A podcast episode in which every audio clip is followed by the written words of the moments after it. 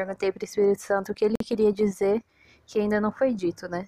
E ele foi bem claro que, como escritor, eu acabo entendendo bem o peso de cada palavra que foi colocada na Bíblia e o porquê de cada uma ter sido escolhida de maneira intencional. Então, eu senti muito de mostrar isso para vocês, o peso de cada palavra que foi colocada ali. Algumas palavras acabaram saltando aos meus olhos, eu fui buscar o significado delas e tentar entender junto com o Espírito Santo o porquê essas palavras foram escolhidas e o que estava no coração do Pai atrás de cada uma dessas palavras. Então, Filipenses 3, aqui na minha versão NVT, o capítulo dele chama O Valor Inestimável de Conhecer a Cristo. Daí eu, beleza, Deus. Começa a me explicar do capítulo, então, né? E me chamou muita atenção a palavra valor. Eu queria, eu fui atrás de entender, de buscar o significado dessa palavra. E o primeiro significado foi preço que se atribui a algo. E me veio muito ao coração que valor a gente tem atribuído a Cristo. Que valor a gente tem dado a Jesus. E lá no versículo 7, a gente vê Paulo dizendo: Pensava que essas coisas eram valiosas, mas agora as considero insignificantes por causa de Cristo. Sim, todas as outras coisas são insignificantes comparadas ao ganho inestimável de conhecer a Jesus. Quer dizer, esse era o valor que Paulo dava a Cristo. Que tudo que ele conhecia, tudo que ele dava muito valor antigamente, hoje em dia não, não era mais nada para ele comparado ao ganho que ele tinha de conhecer a Cristo. Então ele entendeu o valor de Cristo e dava esse valor a ele, atribuía esse valor a ele.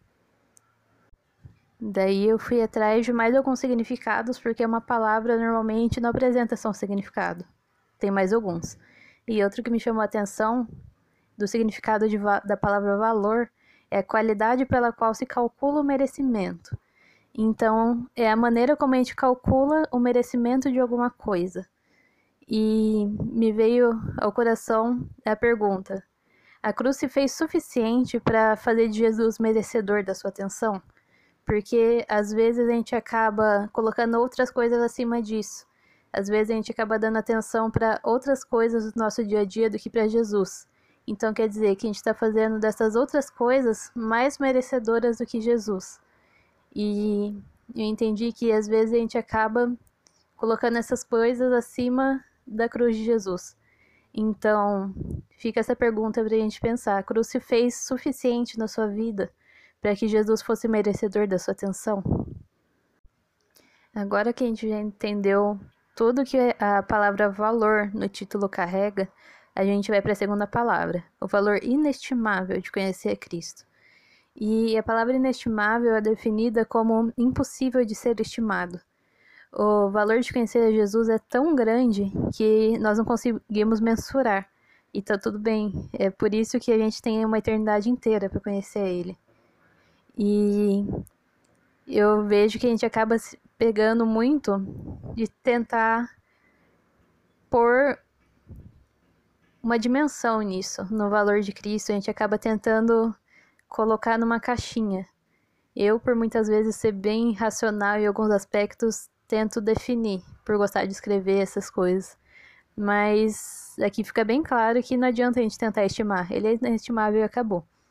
E outra palavra que veio para definir inestimável é que significa também que é algo precioso. E cara, como é precioso o nosso relacionamento com Jesus. É no conhecer Cristo que a gente aprende a nos ver aos olhos dele e principalmente a ver o próximo através dos olhos dele. O relacionamento nos permite entender e compartilhar do que queima no coração dele como Paulo diz no versículo 10, que na versão a mensagem diz: ser companheiro do seu sofrimento e ir com ele até a morte. O relacionamento com Jesus gera esse derramado coração de Jesus sobre nós. E isso acaba abrindo as portas para que a gente possa ser coparticipantes do que ele tem feito na nossa geração. E para finalizar, às vezes tem alguém meio, eita, eu não dou todo esse valor para Jesus. Então Paulo manda real lá no versículo 15, onde ele diz: Se algum de vocês tem outra coisa em mente, algo menos que um compromisso total, Deus vai clarear a vista embaçada de vocês e vocês vão enxergar. Então, foi isso que o Pai trouxe ao meu coração enquanto eu lia Filipenses 3. São perguntas que me deixaram bem pensativa e realmente espero que deixe vocês também. Vou deixar as perguntas de novo para que vocês possam lembrar. Qual é o valor que eu tenho atribuído a Cristo? E a cruz fez suficiente para fazer Jesus merecedor da minha atenção? É isso aí. Bom sábado para vocês.